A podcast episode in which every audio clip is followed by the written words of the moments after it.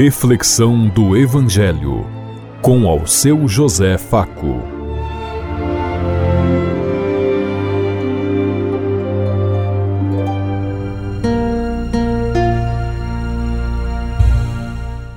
Paz e bem a todos os ouvintes da Rádio Construtiva e todas as emissoras em sintonia conosco e o povo que nos ouve.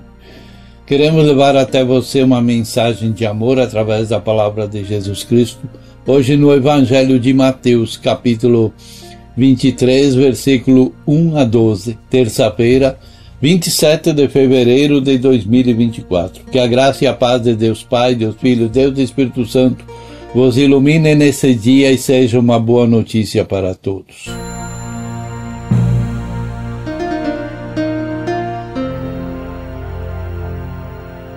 O Senhor esteja conosco, Ele está no meio de nós. Proclamação do Evangelho de Jesus Cristo, narrada por São Mateus. Glória a vós, Senhor.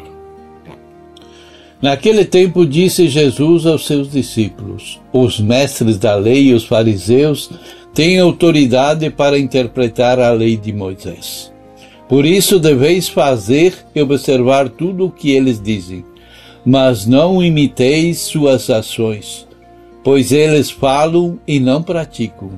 Amaram pesados fardos e os colocam nos ombros dos outros, mas eles mesmos não estão dispostos a movê-los nem sequer com um dedo. Fazem todos as suas ações só para serem vistos pelos outros. Eles usam faixas largas com tre trechos da Escritura e na testa e nos braços, e põe uma roupa longa, na roupa longas franjas. Gostam de lugares de honra nos banquetes e dos primeiros lugares nas sinagogas. Gostam de ser cumprimentados nas praças públicas e de serem chamados de mestres. Quanto a vós, nunca vos deixei chamar de mestres, pois um só é vosso mestre, e todos vós sois irmãos. Na terra não chameis a ninguém de Pai, pois um só é vosso Pai, aquele que está no céu. Não deixeis que os, os chamem de guias, pois um só é vosso guia, Cristo. Pelo contrário, o maior dentre vós deve ser aquele que vos serve. Quem se exalta será humilhado, e quem se humilha será exaltado palavra da salvação. Glória a vós, Senhor.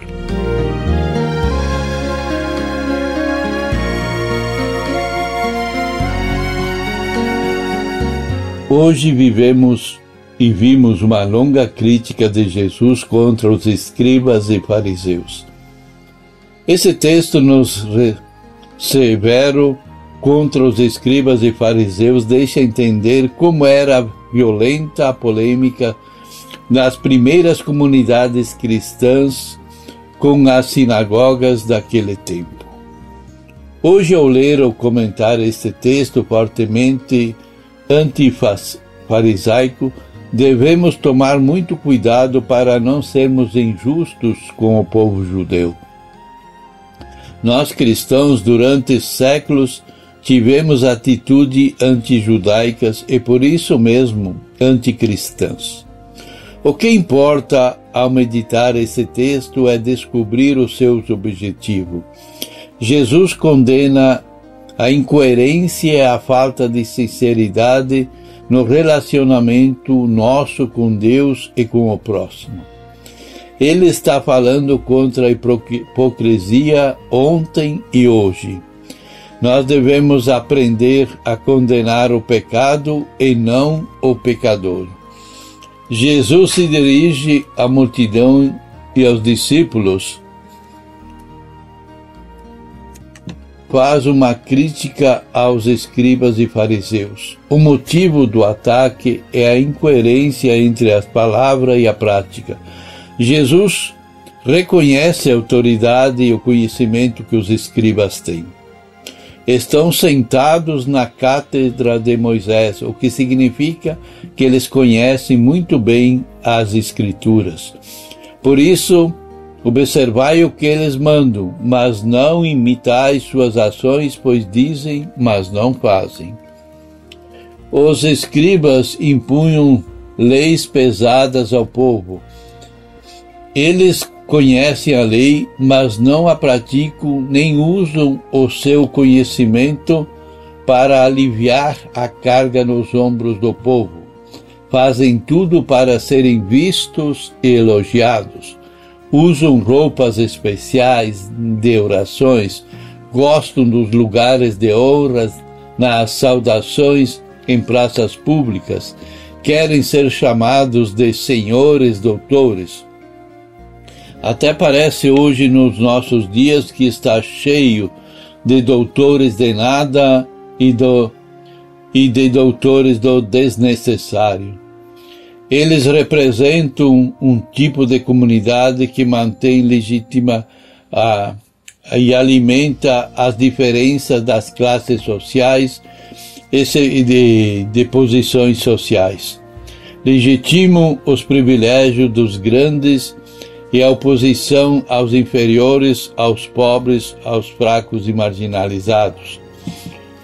Ora, se há uma coisa que Jesus não gosta, é de coisas de fachada, de aparência que enganam. Como deve ser uma comunidade cristã? Todas as funções comunitárias devem ser assumidas como um serviço e por todos. Todo batizado é chamado a ser um filho de Deus, um profeta, um sacerdote dentro da, da comunidade. O maior entre vocês será aquele que mais serve, nos diz Jesus. A ninguém devem chamar de Senhor, Doutor, Rabino, nem de Pai, nem de Guia, pois a comunidade de Jesus deve manter, legitimar e alimentar não as diferenças, mas sim a fraternidade, o amor e a comunhão. Esta é a lei básica você todos são irmãos e irmãs diante de Deus. A fraternidade nasce da experiência de que Deus é Pai e que faz todos nós irmãos e irmãs. Aquele que exalta será humilhado e aquele que se humilha será exaltado.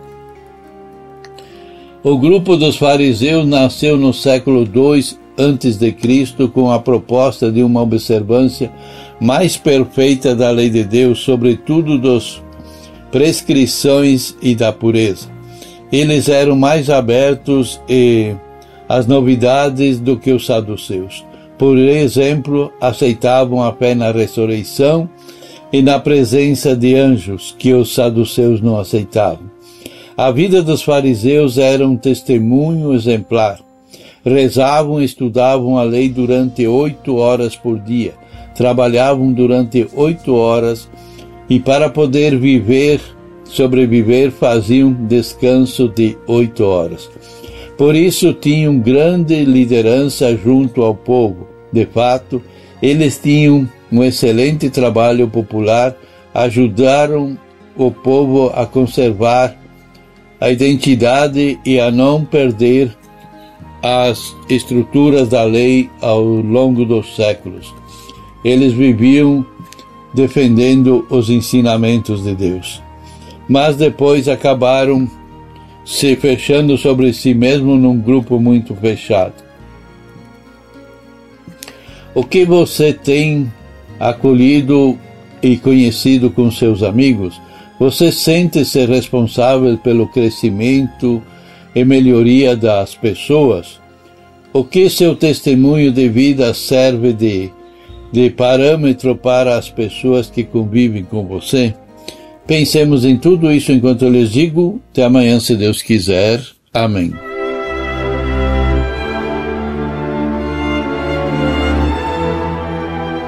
Você ouviu Reflexão do Evangelho com ao seu José Faco.